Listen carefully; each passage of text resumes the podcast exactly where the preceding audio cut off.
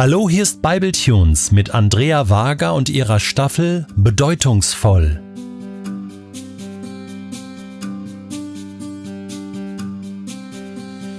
Gott plant sein Meisterwerk und hat unsere Persönlichkeit ganz bewusst gewählt. Das ist der Gedanke, den wir in der letzten Episode mitgenommen haben.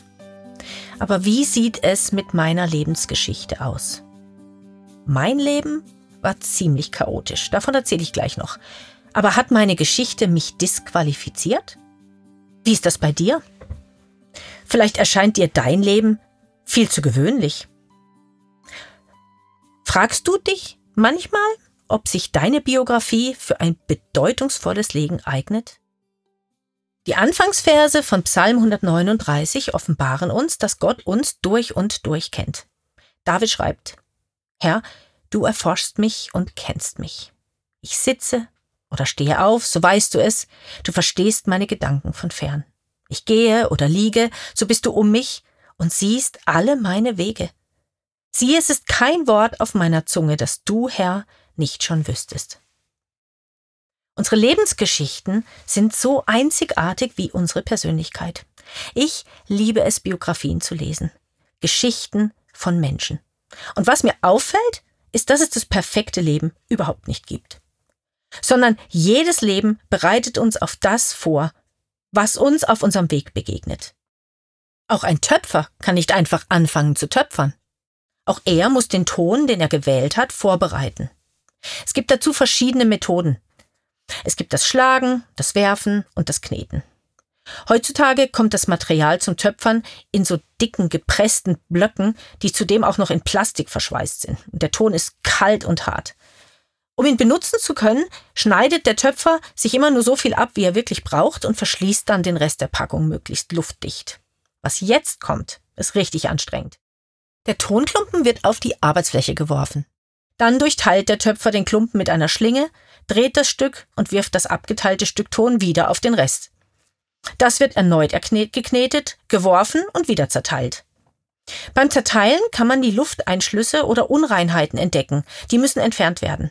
Denn wenn man hier nicht sorgfältig arbeitet, können diese Lufteinschlüsse beim späteren Brennen dazu führen, dass das Gefäß Schaden nimmt oder im schlimmsten Fall kann es sogar zerbrechen. Das Schlagen, Werfen und Kneten ist richtig harte Arbeit. Erst wenn der Ton weich und geschmeidig ist, ist er bereit für den nächsten Schritt. Mein Leben kommt mir auch manchmal so vor, als würde ich durchgeknetet werden. Ja, und keiner von uns kann den schweren Zeiten im Leben aus dem Weg gehen. Wir alle erleben schmerzhafte Zeiten, Verlust und Unrecht. Könnte es sein, dass Gott uns, wie der Töpfer den Ton vorbereitet? Gerade die Herausforderungen offenbaren mir, wo mein Herz noch verletzt und hart ist. Gott bringt diese Dinge ans Licht, um sie zu entfernen. Leidvolle Situationen können uns zu warmherzigeren und liebevolleren Menschen machen. Deshalb frage ich dich, was hat dich deine Biografie gelehrt? Ich habe auf meinem Weg einige Entscheidungen getroffen, auf die ich nicht stolz bin. Ich wurde mit 20 ungewollt schwanger. Ich weiß, wie es sich anfühlt, ohne Ausbildung und ohne Einkommen ein Baby zu erwarten. Aber diese Erfahrung hat mich feinfühlig gemacht für Menschen, die in einer ähnlichen Notlage sind. Unsere Lebensgeschichte ist bedeutungsvoll. Ein besonders schönes Bild dafür ist der Garten meiner Nachbarin. Es ist keiner von diesen Vorgärten mit Rasenfläche und ein paar Büschen. Meine Nachbarin hat einen Bauerngarten. Jede Ecke des Gartens ist bepflanzt. Auf den ersten Blick sieht es zwar aus wie ein wildes Durcheinander, aber im Laufe des Jahres wird klar, dass sie alles sehr liebevoll durchdacht hat. Alles hat seinen Sinn. Zu jeder Jahreszeit blüht hier etwas. Zwischen den Tomaten wächst der Knoblauch, das sorgt für einen guten Geschmack, und außerdem hält es das Ungeziefer ab. Auf die Kartoffelernte folgt der Salat, wenn der Boden nur noch wenig Nährstoffe hat. Die Bohnen wachsen an Rankhilfen und sorgen so dafür, dass andere Pflanzen licht- und windgeschützter sind. Auch unser Leben ist kein Durcheinander. Aus Gottes Perspektive hat alles seinen Platz, alles seine Aufgabe.